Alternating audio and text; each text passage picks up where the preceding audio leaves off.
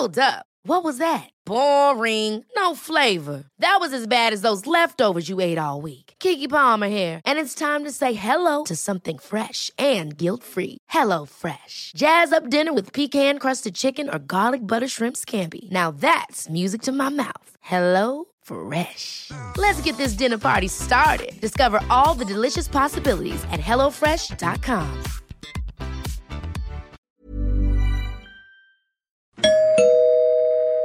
Werbung. Einfach lieben. Einfach glücklich und zufrieden, bis dass der Tod sie scheidet. Das ist noch immer die Idealvorstellung vieler Paare.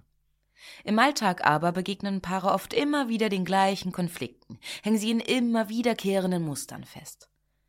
Die Paartherapeutin Anna Wilitzki zeigt, wie Paare diese Konflikte erkennen und lösen können. Ihr Hörbuch Einfach lieben ist dabei äußerst unterhaltsam und fundiert und zeigt an vielen Beispielen aus Wilitzkis Praxisalltag, wie eine gute Liebesbeziehung gelingen und der Zauber vom Anfang der Beziehung neu belebt werden kann. Das Hörbuch erscheint als Download und im Streaming bei Argon Balance und als Buch im Rowold Verlag. Werbung Ende.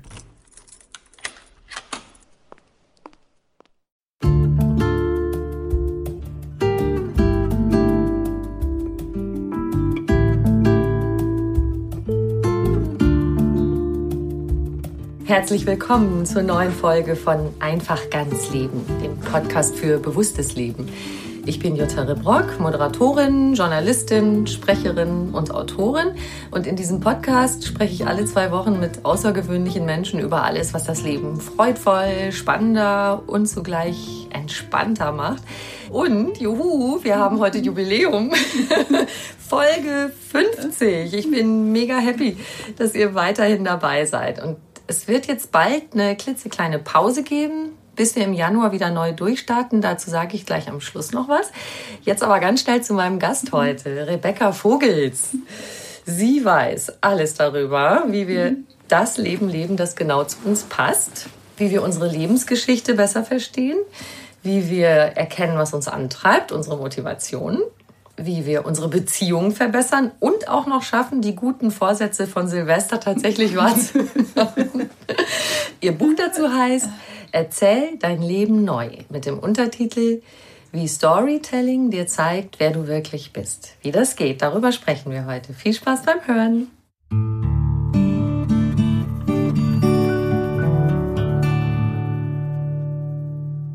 Liebe Rebecca Vogels. Herzlich willkommen. Danke, liebe Jutta. Freut mich, dass ich zu eurer Jubiläumsfolge hier eingeladen bin. Ja. Das ist wirklich großartig. Super. Ja, und damit alle, die uns jetzt zuhören, gleich so einen kleinen Eindruck davon haben, was du meinst mit diesem Storytelling. Da habe ich nämlich was aus deinem Buch oh. mir aufgeschrieben. Und zwar von einer Grundschülerin, die du in den USA mal ah, unterrichtet hast. Ja. Das fand ich voll süß. Und sie hat gesagt, ich wohne mit meinen Eltern, meinem Bruder und zwei Katzen zusammen. Meine Eltern hatten schon immer Tiere und vielleicht bekommen wir bald einen Hund aus dem Tierheim. Später will ich Tierärztin werden oder Tiere retten, die krank sind und ein neues Zuhause brauchen. Bam. So einfach ist das, oder? Super, oder? Das ist Storytelling, Leute. Absolut, ja. Und zu dieser äh, Story, die du gerade erzählt hast, gibt es auch eine Backstory im Prinzip. Und zwar war ich, äh, bin ich mit drei, als ich 23 war, bin ich nach New York gegangen. Und ähm, ich wollte eigentlich damals nur drei Monate bleiben, aber ich habe mich so in, in die Stadt verliebt, dass aus diesen drei Monaten halt äh, viele Jahre wurden. Oh, ich beneide dich. Es, ich ja, New York es, auch ich liebe New York. Ja. Ja, und, und interessanterweise hat sich dieses, äh, dieses Thema Storytelling oder, oder Stories äh, so durch meine Zeit in New York gezogen. Ja, also ich habe irgendwie gemerkt, hey, hier kann dir jeder äh, Taxifahrer oder jeder, den du da in, in der Bäckerei in der Schlange triffst, kann dir seine Lebensgeschichte erzählen und äh, irgendwie in zwei Minuten und es ist noch total witzig, ja. Und ähm, ich habe in New York dann auch studiert und habe dann so einen, äh, so einen Nebenjob gehabt an einer deutschen Schule, wo ich eben dann dieses äh, Mädchen äh, gehabt habe in der, in der Schule, äh, dessen Story du jetzt gerade vorgelesen hast mhm. am Anfang. Und es war total spannend, ja, zu sehen, dass ähm, also Storytelling in den USA gesellschaftlich gelebt wird und einfach fester Bestandteil der Ausbildung. Ja, also da können dir echt schon die Vierjährigen eben äh, ihre Story erzählen, ja, und im Prinzip in so Mini-Präsentationen von ihren, von ihren Haustieren, ihren Hobbys, ihren Lebensträumen äh, erzählen, wo du dir denkst, hey, das ist total super, ja. Also jetzt erfährst du im Prinzip wirklich die, die Story und nicht nur dieses, ähm, weißt du, wenn man so beim, wenn wir so beim Networking jetzt äh, zusammenstehen, es ist irgendwie total awkward, man, man weiß nicht so genau, was man sagen soll, dann äh, sagt man, okay, man, man rattert irgendwie so die Lebensstation seines LinkedIn-Profils mhm. Äh, runter, auch wenn man gerade ein Glas Wein in der Hand hat. Ja. Bitte hier lies mal nach. Also total steril. Und die Kids, äh, die, die können einfach schon ihre Story erzählen ähm, mit dieser Frage eben, warum mache ich das eigentlich? Warum ist mir das wichtig? Ich ja? finde es verrückt, dass die sich so früh das auch schon bewusst machen. Ja, ich, ich glaube, das ist einfach echt so äh, Teil der Ausbildung. Also du kriegst das da äh, einfach von Anfang an äh, mit, äh, mit an die Hand gegeben als, äh, als, als Tool oder als, äh, ja, als so eine Fähigkeit, die man auch irgendwie erstmal entwickeln muss. Jetzt wird natürlich das Leben komplexer mit der Zeit. Sehr viel komplexer. Du dich jetzt mit deiner Storytelling-Methode vorstellen? Ich mich mit meiner Storytelling-Methode.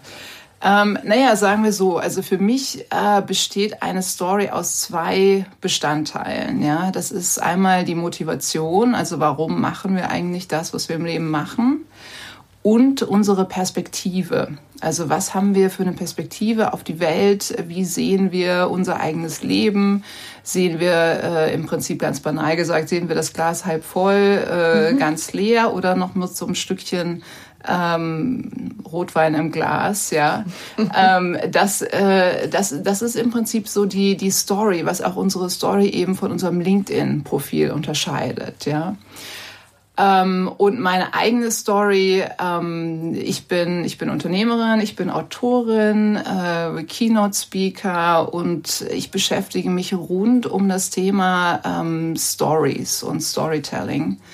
Und meine Motivation ist, ich glaube, Stories haben einfach die Möglichkeit, ähm, eine Connection herzustellen. Ja, also die, die erlauben uns, die Welt für einen Moment aus der Perspektive von jemand anderem zu sehen mhm. und uns da im Prinzip einzulassen auf was Neues. Ja? Und, und das ist ähm, auf jeden Fall meine Motivation, äh, durch die Stories, mit denen ich mich ganz bewusst von anderen Leuten umgebe, meine eigene Welt ähm, größer zu machen.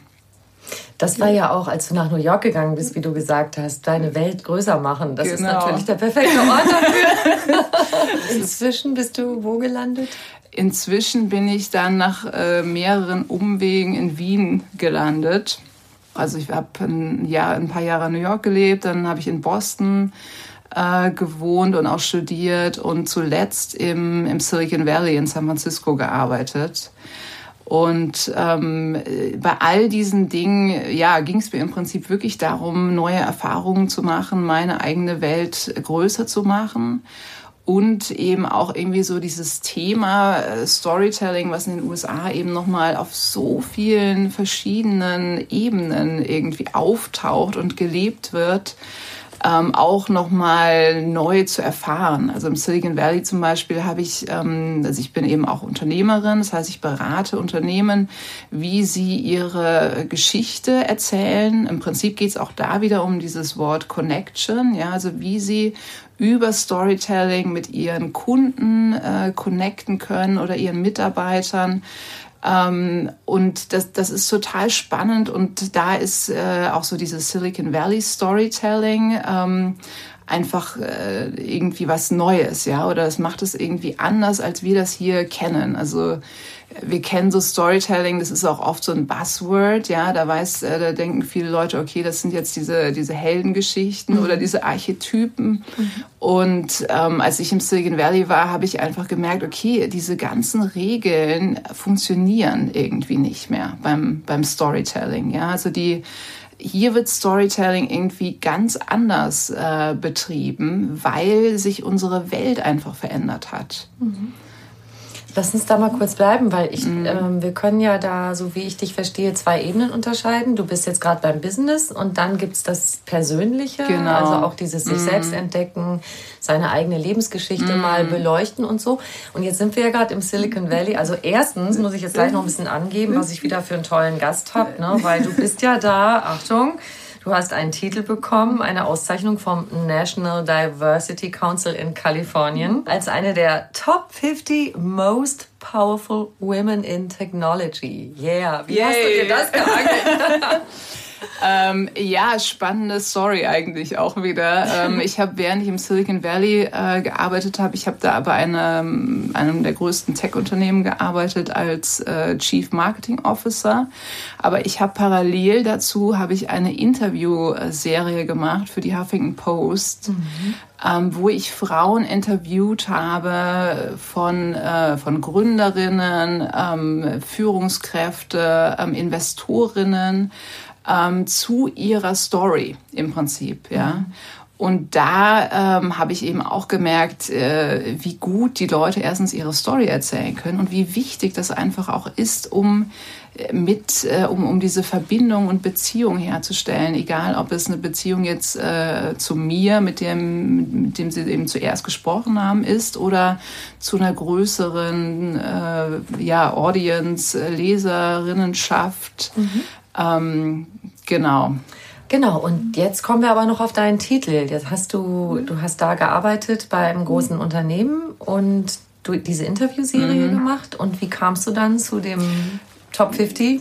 Ich wurde Titel? da, glaube ich, durch die Huffington Post äh, ausgewählt ah. in diesem Jahr. Ja, also die, ähm, die nominieren eben dann herausragende Frauen im, äh, in, in Kalifornien und ähm, ja, auf der Liste war auch so Apple-Vertreterinnen ja. und so. Also nur mal, dass wir hier klar machen, in genau. welcher Riegel.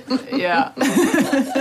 Und da kommen wir nämlich gerade noch mal zurück, was das Storytelling auf Unternehmensebene mhm. zu sagen hat, weil das finde ich auch so spannend. Du sagst, die amerikanischen Unternehmen, die sehen das eher so, erst die Story, dann das Produkt. Genau. Und ohne jetzt Werbung machen zu wollen, ich habe mich ja jahrelang mhm. gewehrt gegen ein iPhone, ja, wo meine Töchter ja. immer gesagt haben, Mama, du musst ein iPhone. Ich habe gesagt, nö, ich lasse mich davon nicht einfangen und so weiter. Aber wie die ihre, sagen wir mal, ihre Unternehmensphilosophie verbreiten. Mm. Das machen sie schon echt toll. Man hat das Gefühl, man ist so Teil von der Community. Das ist natürlich, das ist so ein bisschen dieses Ding, oder? Absolut. Erst die Story, dann das Produkt. Ja, genau. Also die haben wirklich dieses Motto Story first, Product second. Ja, das heißt, die Story kommt irgendwie, also die Story kommt zuerst, ja. Ähm, und man überlegt im Prinzip im Silicon Valley, okay, welche Story wollen wir eigentlich erzählen mit dem Produkt? Ähm, und in Europa ist es manchmal andersrum. Da arbeitest du irgendwie jahrelang an einem Produkt und sagst dann, okay, jetzt brauchen wir aber ein Marketing-Team, was uns da die Story drumherum bastelt. Und im Silicon Valley ist das, äh, fängt man im Prinzip mit der Story an und fragt, äh, was soll hängen bleiben und auch welche Story sollen sich denn dann unsere Mitarbeiter, Mitarbeiterinnen, Kunden, äh, Partner, Stakeholder erzählen.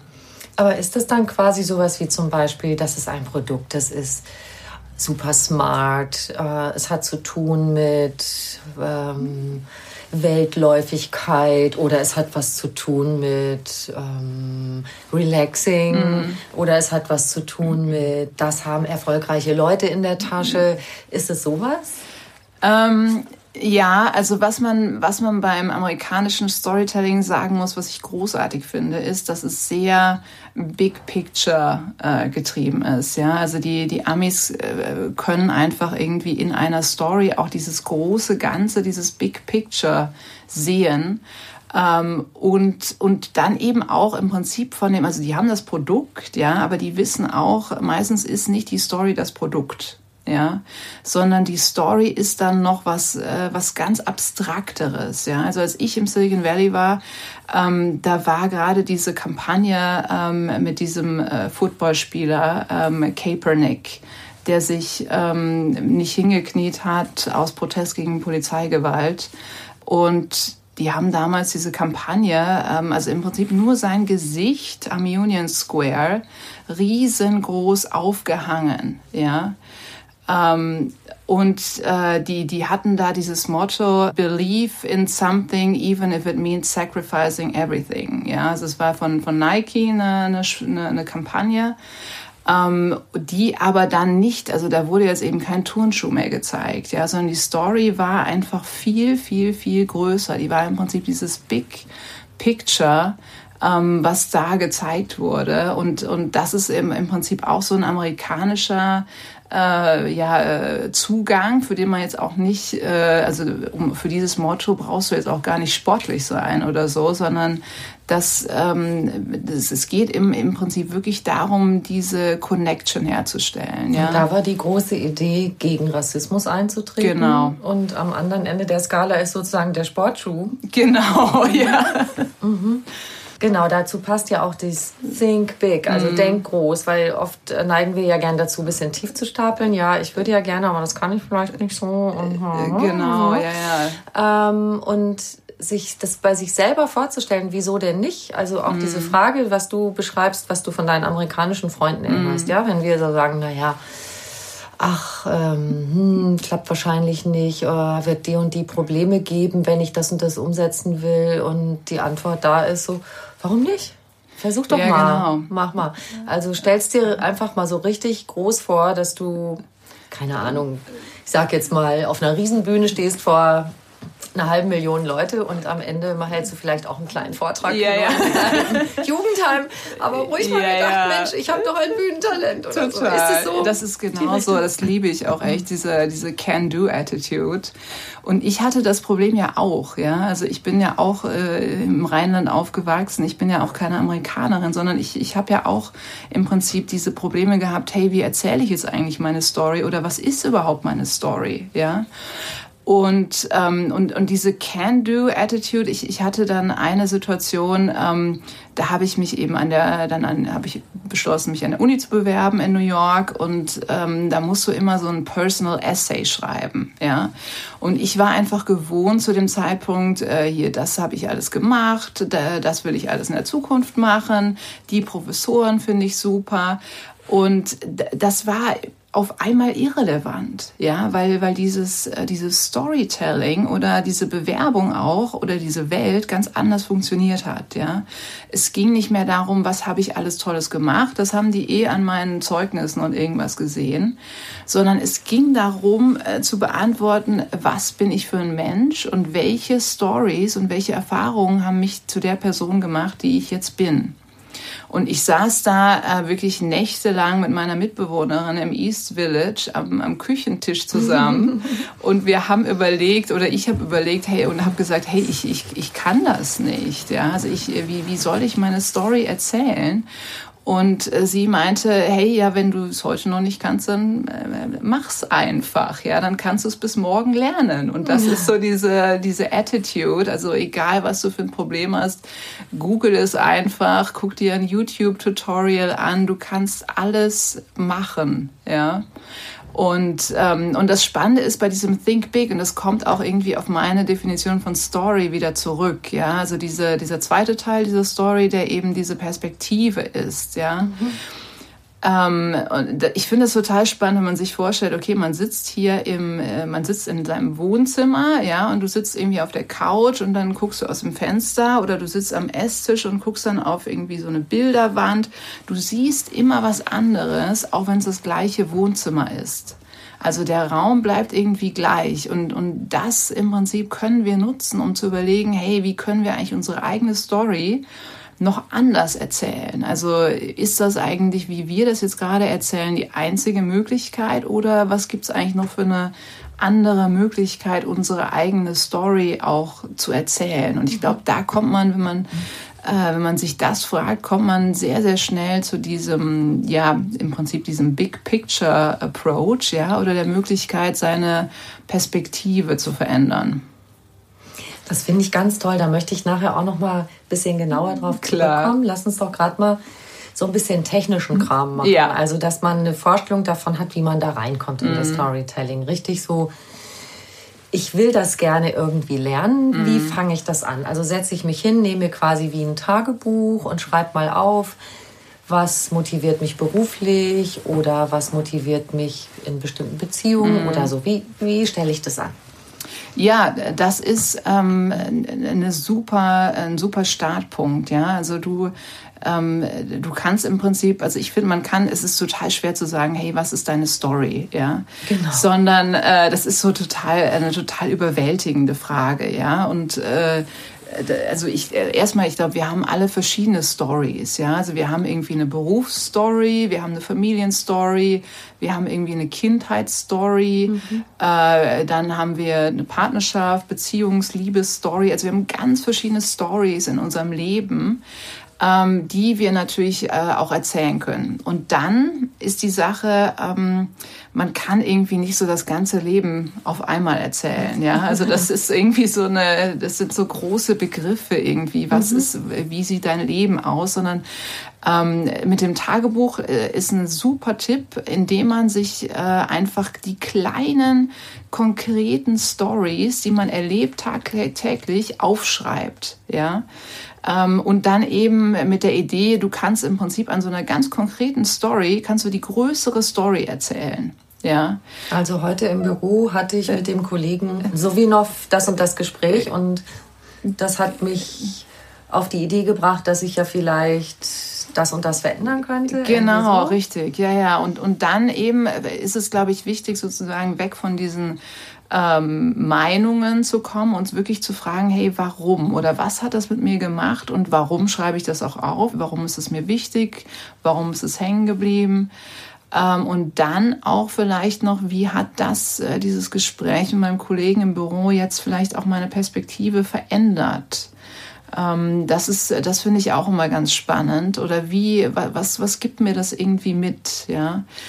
Und man kann sich dann eigentlich vorstellen, man erzählt diese, diese kleine Anekdote dann vielleicht seinem Partner oder seinen Kindern beim Abendessen und versucht dann einfach noch so ein bisschen äh, neben dem, äh, ja, so diesen, diesen, ich nenne das Feuerwehrfragen, dieses was, wer, wie, warum, mhm. äh, also mehr dieses Warum eben zu betonen, ja, anstatt das, äh, was ist passiert. Also wenn man so sagt, wie war dein Tag, ja, ähm, und äh, anstatt eben im Prinzip nur diese Ereignisse zu erzählen, wirklich zu überlegen, okay, ähm, wie hat mich das vielleicht äh, getriggert, ähm, wie habe ich das aufgefasst, liege ich da eigentlich in meiner Sichtweise richtig und äh, wie lässt mich das auch jetzt irgendwie weiter, weiter in die Zukunft blicken oder auch in den nächsten Tag einfach nur.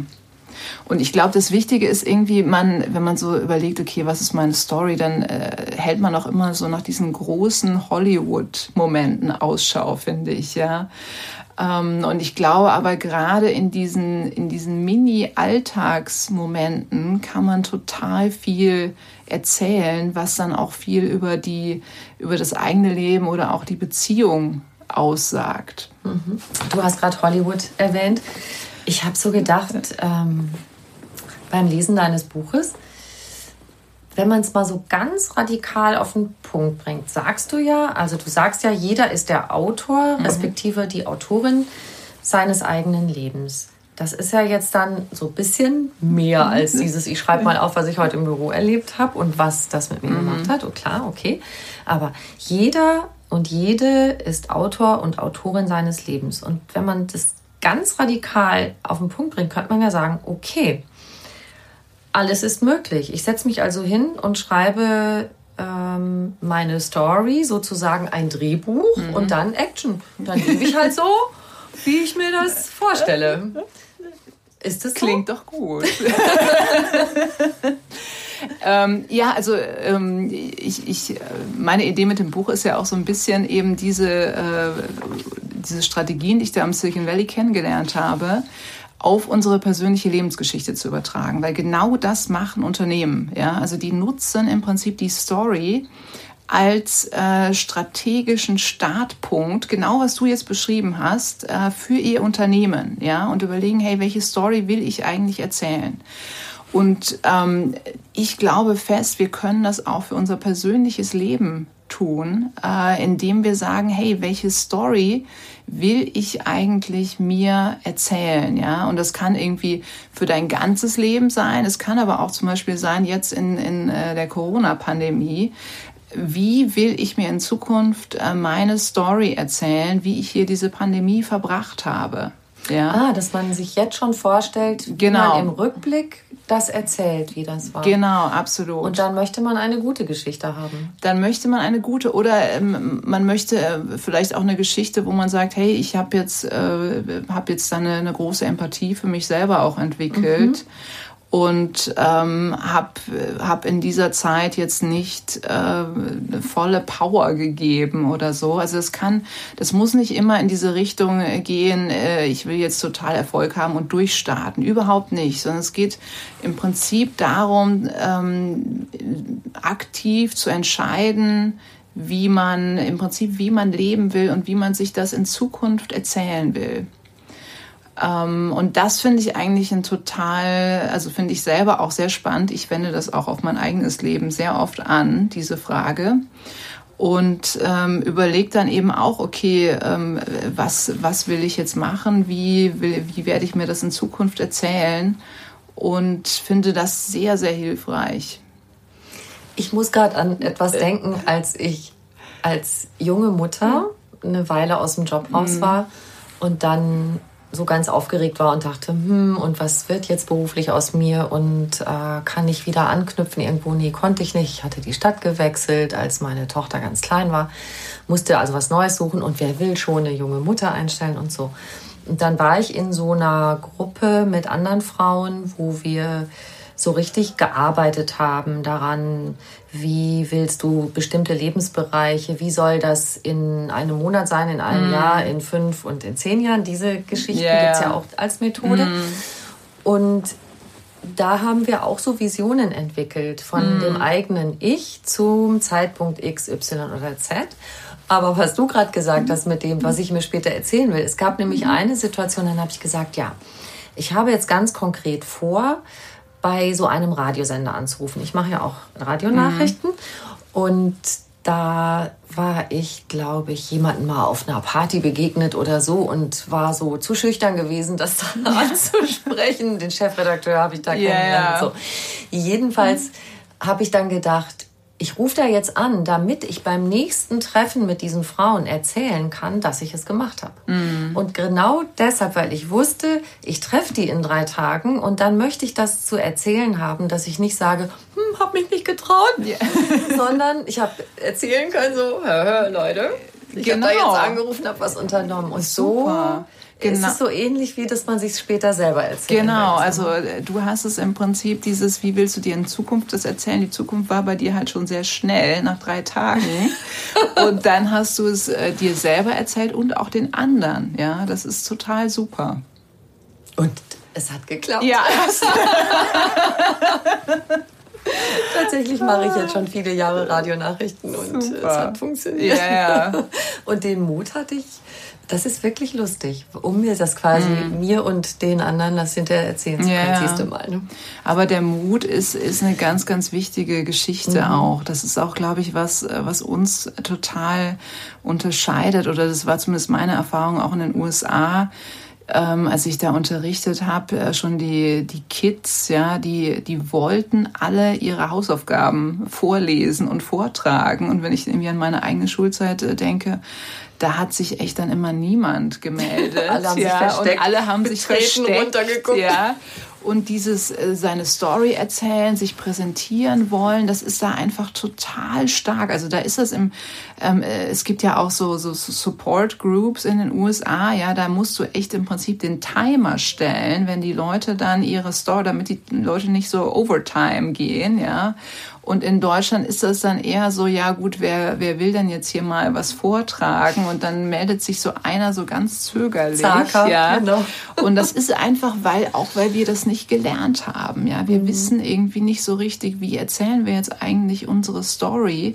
Ähm, äh, kurz, knackig, unterhaltsam. Und da, dazu gehört einfach äh, sehr viel Mut, sich, sich das auch zu trauen, seine mhm. Story zu erzählen, ja. Und wenn wir da nochmals auch auf die Techniken kommen, also das eine war jetzt, dass man vielleicht kleine Situationen des Tages mhm. niederschreibt und die so ein bisschen durchdenkt, was hat das in mir genau. ausgelöst. Und dann hast du aber auch so einen Ansatz mit den großen Linien, dass man auch auf Lebensstationen guckt. Was hat mich da motiviert? Welche mm. Gründe hatte ich, das und das zu tun, um so eine Art roten Faden zu finden? Kannst du das noch so ein bisschen erklären? Ja, klar, absolut. Ähm, genau, also das, ähm, es gibt ja dieses berühmte Steve Jobs äh, Zitat, you can only connect the dots looking backwards. Also man kann irgendwie die, äh, die Punkte nur verbinden, wenn man zurückschaut. Äh, und im Prinzip ist, ist meine Idee in dem Buch auch aus, äh, aus, der, aus seiner Vergangenheit oder seiner eigenen bisherigen Story zu lernen. Ja?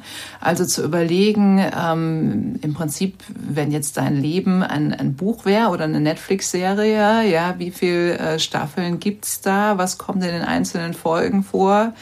Ähm, welche Hoch- und Tiefpunkte gibt es und welche Wendepunkte und welche ich finde, bei dem Thema Wendepunkte, ähm, da habe ich halt echt überlegt, weil es gibt so, weißt du, so diese äußeren Wendepunkte. Du hast, oder ich habe dann, ähm, ich bin dann in die USA gezogen, ich habe da studiert, dann bin ich wieder umgezogen, dann habe ich äh, angefangen zu arbeiten. Also es gibt so diese formalen Wendepunkte, ja, aber was ich spannend finde, ist eben auch zu sehen, okay, was sind denn so Wendepunkte, die man vielleicht nicht so erkennt, ja, also die nicht so eine äußere Formalität irgendwie haben, dass du irgendwo anders hingezogen bist oder irgendein Ereignis in deinem Leben war, was sehr einschneidend war, sondern was war im Prinzip so ein Story-Wendepunkt, ja, also der deine, naja, der zum, zum Beispiel deine Perspektive verändert hat, ja, mhm. also bei mir war das zum Beispiel, als ich, ähm, als ich 18 war, habe ich ähm, für eine Zeit lang in einem, äh, in einem ja, Gefängnis äh, gearbeitet als Pianistin und Chorleiterin und äh, habe dann dort den, äh, den Chor begleitet zu den Gottesdiensten, die mhm. jede Woche stattfanden, ja. Und äh, ich war damals noch in der Schule, es war für mich ein Nebenjob. Meine ganzen Freundinnen, die waren Babysitten oder haben irgendwie Englisch-Nachhilfe gegeben. Mhm. Und ähm, naja, und ich hatte plötzlich dieses Jobangebot, ja, und ich fand das einfach, ich wusste auch gar nicht, ich fand es einfach nur total aufregend und wollte es unbedingt machen. Ähm, meine Mutter fand es auch sehr aufregend, aber aus, äh, aus anderen Gründen, glaube ich. Ja, und, und, und diese Zeit ähm, hat aber irgendwie meine Perspektive total verändert. Ja, mhm. also ich bin selber in einem eher kleineren Dorf aufgewachsen. Ja, in so einer, also ich, ich meine, wir leben ja auch jetzt, wir leben ja alle in unserer Bubble und das war einfach für mich dann so eine Möglichkeit, einfach auch äh, da völlig rauszutreten und mich mit, mit Leuten äh, zu beschäftigen, weil es gab dann immer auch gemeinsame Kaffeepause. Also ich habe hab schon richtig auch ähm, die, die Leute kennengelernt da. Ähm, da, dadurch hattest du einfach die Möglichkeit, dann wirklich auch andere äh, Perspektiven kennenzulernen und, und zu sehen, hey, die haben alle ganz viele Stories in ihrem Leben und nicht nur die eine Story, die sie jetzt dahin gebracht hat. Das ist ja die Perspektive, die wir von außen haben. Okay, da genau. ist jemand für etwas verurteilt worden, also hat er es in Anführungszeichen verdient, hinter Gittern zu sitzen. Mhm. Du hast jetzt Lebensgeschichten von der anderen Seite gesehen. Was hatten die so auf dem Kerbholz? Uh, ich weiß nicht, ob ich das, ähm, naja, das war so, so querbeet, ne? Mhm. Also irgendwie von Wirtschaftskriminalität bis zu, bis zu aber auch wirklich äh, schweren körperlichen äh, Verbrechen, ja, ja, gewalttätigen. Mhm. Mhm. Ja, das ist verrückt, wo man dann mhm. einen anderen Aspekt dieser Menschen kennenlernt, der ja auch oder die anderen Aspekte, die auch in ihnen stecken. Absolut, ja, ja. Mhm. Das ist, glaube ich, ein ganz, ganz wichtiger äh, Punkt, ehrlich gesagt, dieser neuen Art des Storytellings. Und deswegen glaube ich auch, Storytelling hat sich unglaublich verändert, weil wir leben in einer komplexen Welt. Und äh, diese Komplexität spiegelt sich auch in den, in den Stories wieder äh, oder, oder sollte sich widerspiegeln. Ja? Also ich finde Stories, äh, auch wenn wir die im, im Fernsehen sehen, müssen auch immer so ein Abbild unserer Zeit und, und Gesellschaft sein.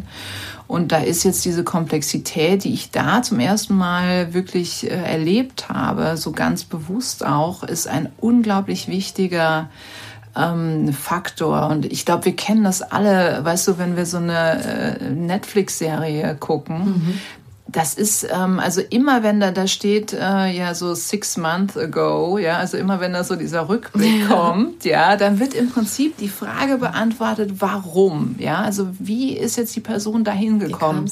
Das ist mhm. immer so diese Backstory, die erzählt wird, die eine unglaubliche Komplexität reinbringt zu dieser zu diesem Charakter, die wir aber auch inzwischen wissen wollen, ja. Mhm.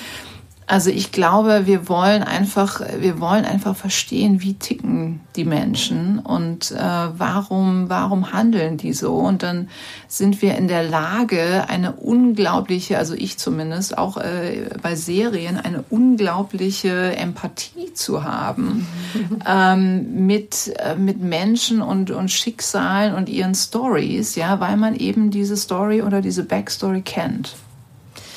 Das ist spannend. Also das heißt, zum einen, ich gucke auch auf meine eigene Backstory, um vielleicht auch Motivationen von heute mhm. zu klären und zugleich, also da sind wir eigentlich bei einer, der größeren Komplexität, wie du sagst. Und auf der anderen Seite, wenn man jetzt auf das Beispiel von Anfang, vom Anfang guckt, von der Grundschülerin mit den Tieren und Tierärztin und so, das ist ja super fokussiert ja. und komprimiert. Mhm. Aber du hast ja deins auch, also dein Storytelling, wie du es mir eingangs geschildert hast, ist ja auch mhm. relativ stark komprimiert. Das heißt, wir gucken auf die ganze Komplexität, die uns zu dem Punkt mhm. von heute oder so hingebracht hat.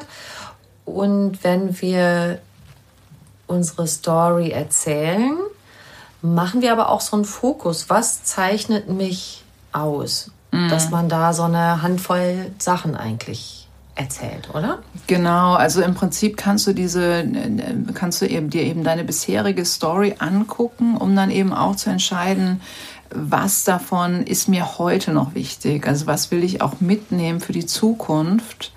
Und was will ich auch nicht mitnehmen? Ich glaube, das ist auch ein unglaublich wichtiger Punkt zu sagen, okay, was, äh, was habe ich gemacht vielleicht, aber was ist mir jetzt einfach nicht mehr so wichtig und was muss ich auch irgendwie oder was will ich auch irgendwie loslassen äh, in meiner Story. Ähm, und, und diese beiden Punkte, also was will ich mitnehmen, was will ich loslassen, ich glaube, das kann man einfach extrem gut, wenn man sich eben seine eigene bisherige Story in, in ihren Facetten, ähm, wie ich das eben in dem Buch auch darstelle, also mit seinen, mit, äh, mit seinen Höhepunkten, Tiefpunkten und Wendepunkten, wenn man sich das anschaut. Also auch gerade, wenn man überlegt, okay, was waren, was waren die Höhepunkte in meinem Leben? Also in, in meinem Leben war das zum Beispiel eine Reise, die wir nach Indien gemacht haben mit unserer ganzen äh, Familie. Das war ein ein unglaublich äh, toller Trip einfach, den wir Schön. damals gemacht haben. Mhm.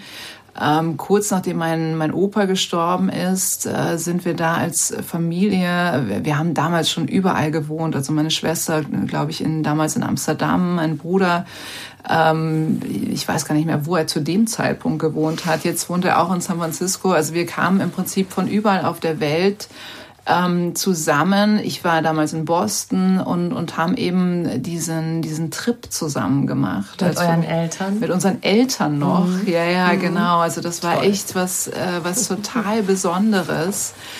Und ähm, wenn man sowas hat, dann kann man überlegen, okay, wie kann ich vielleicht auch mehr von diesen Höhepunkten in meinem Leben schaffen, mhm. ja? Also warum war mir das so wichtig? Äh, natürlich, weil ich, weil ich mit diesen Menschen da unterwegs war und, und äh, mir Zeit genommen habe für diese Erfahrung, äh, weil ich in einem Land war, wo ich noch nie war. Also auch dieses neue Entdecken. Ähm, und äh, irgendwie auch natürlich dieses Abenteuer, ja, und, und diese Aspekte, die muss man dann gar nicht, da muss man nicht sagen, okay, dann fahre ich halt nächstes Jahr nach, nach Thailand oder so, sondern man kann das irgendwie auch ja so ein bisschen äh, aufsplitten. Dann kann man überlegen, okay, wie kann ich, also wenn, wenn Höhepunkt ist, was Neues zu machen, ähm, das kann ich ja auch in meinem Alltag, das kann ich jetzt auch mit Corona, kann ich immer noch neue Dinge und so äh, kleine Höhepunkte in meinem Leben schaffen. Ja, und das ist im Prinzip diese Idee. Also wie schafft man im Prinzip Stories, die man sich auch nachher erzählen kann? Das ist eigentlich eine gute Überschrift, dieses, was möchte ich Ihnen erzählen?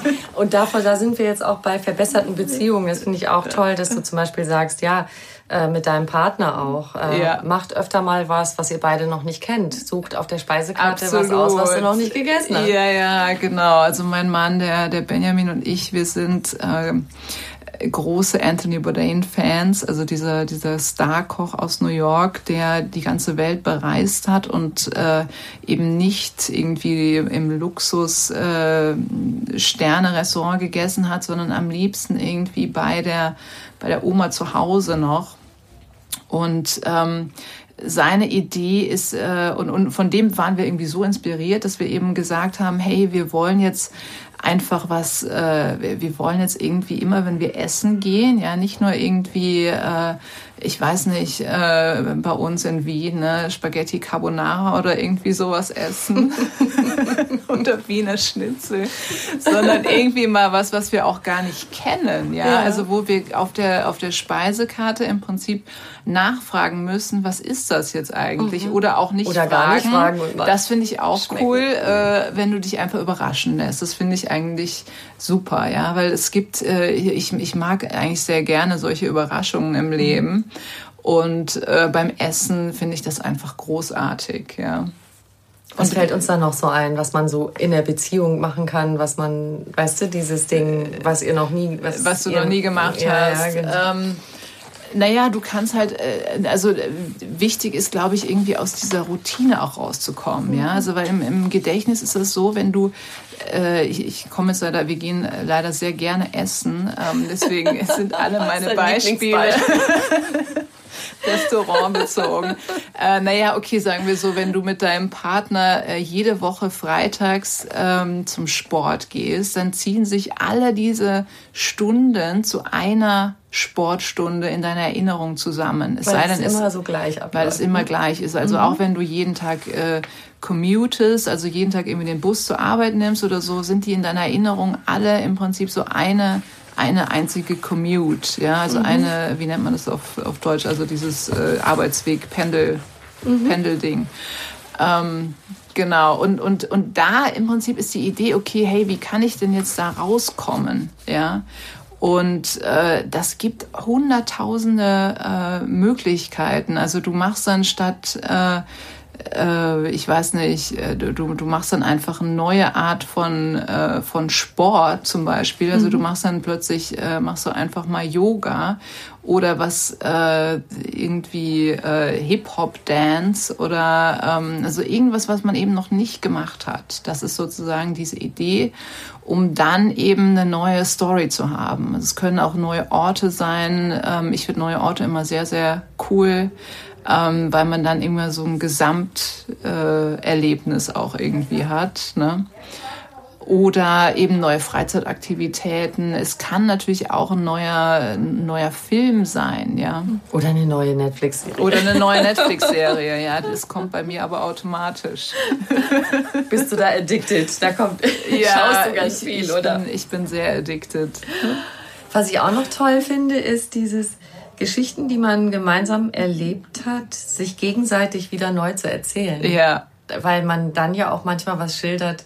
Ach echt, so hast du das erlebt? oh, das fand ich irgendwie ganz anders. Ja, oder? das, das ist halt total interessant, finde ich. Ja, wenn du, äh, also du musst halt äh, im Prinzip bedenken, jeder von uns, wenn du auf eine Party gehst, jeder erlebt diese Party komplett unterschiedlich. Mhm ähm, weil wir alle mit unseren eigenen Gedanken und äh, Vorerfahrungen auf diese Party gehen, dass wir irgendwie eine andere Erfahrung auch haben.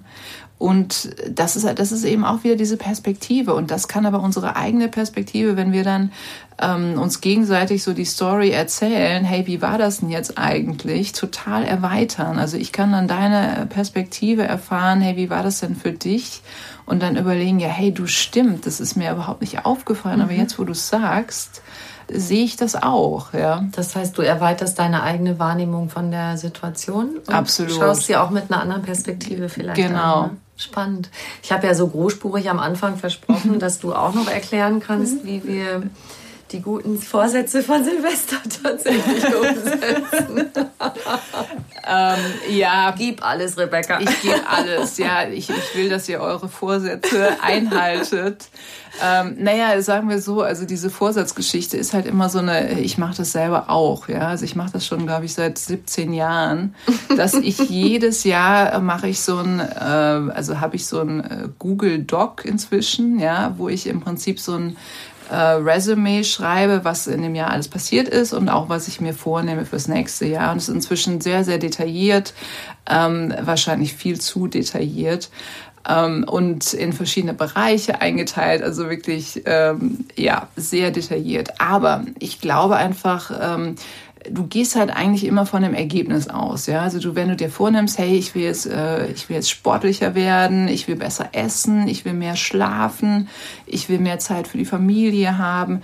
Du gehst irgendwie von diesem Ergebnis aus und das ist irgendwie total abstrakt. Und ich glaube, du musst äh, versuchen zu überlegen, hey, welche Story will ich mir eigentlich erzählen? Also im Prinzip auch wieder, welche Story will ich mir in Zukunft erzählen? Die aber auch natürlich zu mir passt. Ja, also warum will ich eigentlich ähm, fitter mhm. werden oder mhm. warum will ich äh, mehr äh, mehr schlafen und und mehr in meine Gesundheit äh, investieren vielleicht und ähm, da geht's eben auch wieder um diese, diese Warum-Frage. Und da ist, glaube ich, echt interessant, wenn man sich das selber mal aufschreibt und im Prinzip so dieses hinter diesem, also man hat dieses Ergebnis und dann überlegt man aber, ähm, welche Story man sich eigentlich dazu erzählt. Ja? Mhm. Ähm, also warum will ich eigentlich sportlicher werden, zum Beispiel? Ja? Ähm, wenn, man, wenn man dem einfach auf den Grund geht und dann am besten noch das mit vergangenen Erfahrungen ähm, unterfüttert. Ja, also wenn man sagt, hey, ich will, eigentlich geht's mir gar nicht jetzt so darum, sportlicher zu sein, sondern ich will eigentlich geht es mir darum, irgendwie ein bisschen gesünder zu leben, wenn das da meine Story ist. Ähm, zu sagen, okay, das ist jetzt, das ist jetzt was, was mir vielleicht auch ähm, schwer fällt oder wo ich mal, wo ich jetzt irgendwie meinen äh, Lebensstil auch so ein bisschen umstellen muss, dann aber auch wieder zu gucken, okay, wo habe ich das aber schon mal geschafft im Prinzip in der Vergangenheit? Also indem man sich selber dann auch im Prinzip so ein bisschen motiviert, indem man halt sagt, hey, ich habe da ja schon mal irgendwie was verändert in meinem Leben und das hat ja auch geklappt und das ist mir jetzt einfach wichtig, ähm, gesünder zu leben und Sport ist dann halt eine Facette. Also das ist auch, mhm. man, man macht das Bild im Prinzip dann auch wieder ein bisschen weiter, indem man sich da äh, tiefer reinbegibt und von diesen ich melde mich jetzt äh, im Fitnessstudio an, Vorsätzen wegkommt. Während du jetzt gerade gesprochen hast, habe ich noch eine andere Idee, ist mir durch den Kopf gegangen. Jetzt stelle ich mir gerade zum Beispiel einen Vater vor, der sehr viel arbeitet und seine Kinder nicht so viel sieht mm. und sich sagt, hm, ich möchte mehr Zeit für die Familie. Das hattest mm. du ja eben auch als Beispiel. Ja, genau. Und dieser Vater, jetzt stelle ich mir gerade so vor, dass der ein anderes Bild von sich erschafft. Dass er sagt, mm. ja, was für eine Art Vater möchte ich eigentlich sein, auch in den Augen meiner Kinder. Ein Vater, der, wenn der Kleine oder die mm. Kleine eine Frage hat, auch äh, sich damit beschäftigt, yeah. der freundlich aussieht, der ein Vater ist, wo sie hinterher sagen, boah, mit meinem Vater war es cool, als ich klein war, hat er mit mir, ist er mit mir Drachensteigen fliegen lassen gegangen yeah. oder auf den Baum geklettert und so das ist ja auch was so wie so ein großes, das ist wieder Think Big, so ein großes genau. Bild von, als welche Persönlichkeit möchte ich eigentlich von meinen Kindern wahrgenommen werden. Mm. Und, und, von mir selbst. Und von mir selbst. Mm. Und dann es vielleicht fast wie so, ein Auto, so eine Selbstverständlichkeit wird, dass dazugehört, dass man abends ein bisschen früher nach Hause kommt oder so. Ja, glaube ich auch. Und äh, bei dem Beispiel finde ich auch noch spannend, dass sich ja einfach dieses Vaterbild, also gerade wenn man es so generationsübergreifend betrachtet, ja auch total verändert hat. Mhm. Ja. Also, dass man dann vielleicht wirklich überlegt, hey, welche Story im Prinzip habe ich, erzähle ich mir von meinem Vater und äh, welche will ich, dass die Kinder sich von ihrem Vater erzählen, mhm. ja. Ähm, und das ist, ähm, ja, das ist, äh, das ist einfach eben dieses, also die, die Stories verändern sich, weil sich unsere Gesellschaft verändert und unsere Zeit, in der wir leben. Und das ist im Prinzip eine, kann einfach ein total guter Auslöser sein, darüber nachzudenken. Ich finde gerade, weil wir eben über Komplexität gesprochen haben, finde ich es jetzt ganz toll, dass wir sozusagen zum Ende kommen wir auf einen Punkt, sich immer zu überlegen, welche Geschichte möchtest du dir hinterher über das erzählen, was du jetzt liebst, was du jetzt genau. tust.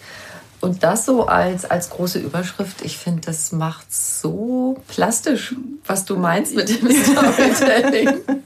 Oder? Absolut, ja.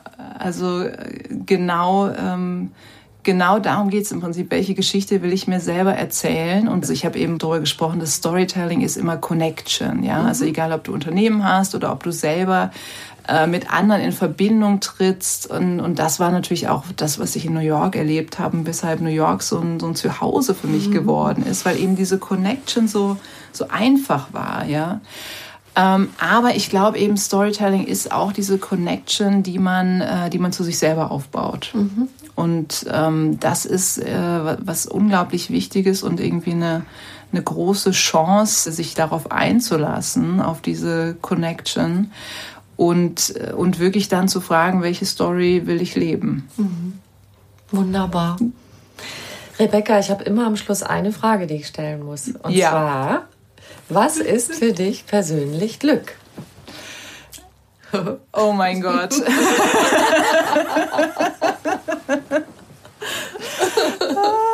Habe ich vorher nicht verraten, oh, deshalb, das ist ja, ja. der Schocker. Der oh Schocker, oh ja. Naja, Glück ist halt auch eines dieser großen Begriffe. Ja, ich liebe mhm. ja dieses Harald Junke-Zitat, muss ich sagen. Ähm, Sag mal. Glück ist für mich keine Termine und leicht ein Sitzen. Und ich muss sagen, ähm, dem, äh, dem kann ich total zustimmen. Also einfach so ganz entspannt sein. Ne? Ja, weil das, das ist halt auch wieder, es ist, beim Glück ist es wie beim Storytelling. Du kannst im Prinzip nicht sagen, was das Glück ist. Du musst eine Sache herausgreifen. Also äh, Glück kann dann im Prinzip dieser heiße Espresso-Becher sein, der dir direkt über die Bar äh, zugereicht wird, mm. ja, oder mm. dieser Ausblick, den du hast äh, von der Brooklyn Bridge aus, ja, also diese vielen äh, kleinen Momente, ja, oder irgendwie deinen Bruder zu umarmen, also das sind ja. so so kleine äh, Glücksmomente, die aber dann so das große Ganze für mich beschreiben. Mhm. Wunderbar. Ich danke dir sehr, liebe Danke Rebecca. dir das auch. Schön. Das war super.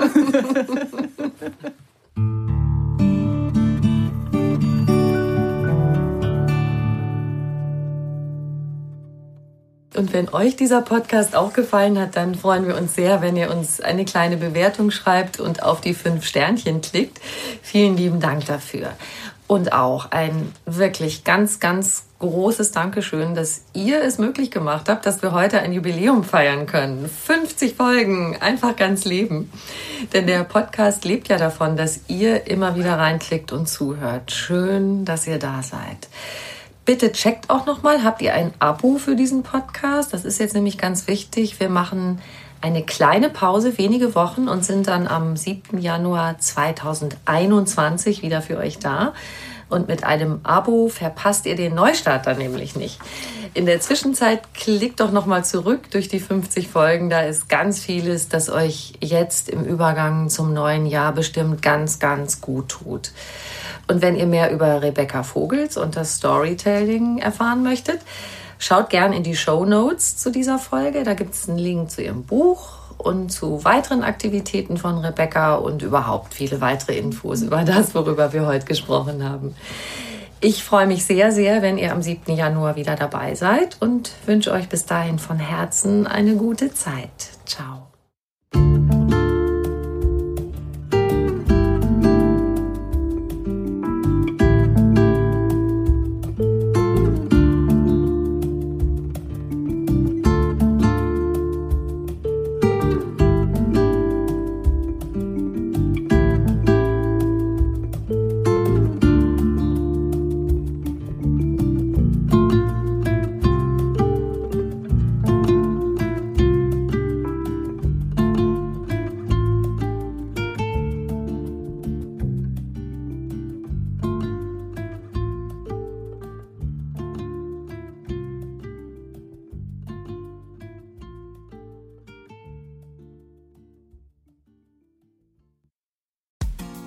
Frauenstimmen.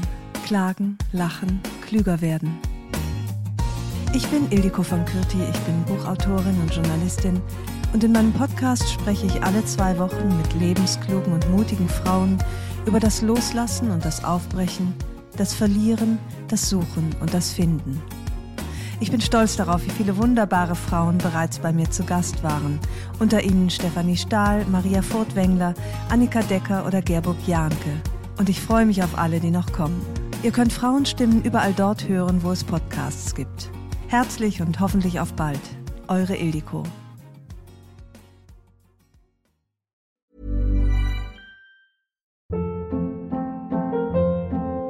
Hold up. What was that? Boring. No flavor. That was as bad as those leftovers you ate all week. Kiki Palmer here, and it's time to say hello to something fresh and guilt-free. Hello Fresh. Jazz up dinner with pecan-crusted chicken or garlic butter shrimp scampi. Now that's music to my mouth. Hello Fresh. Let's get this dinner party started. Discover all the delicious possibilities at hellofresh.com.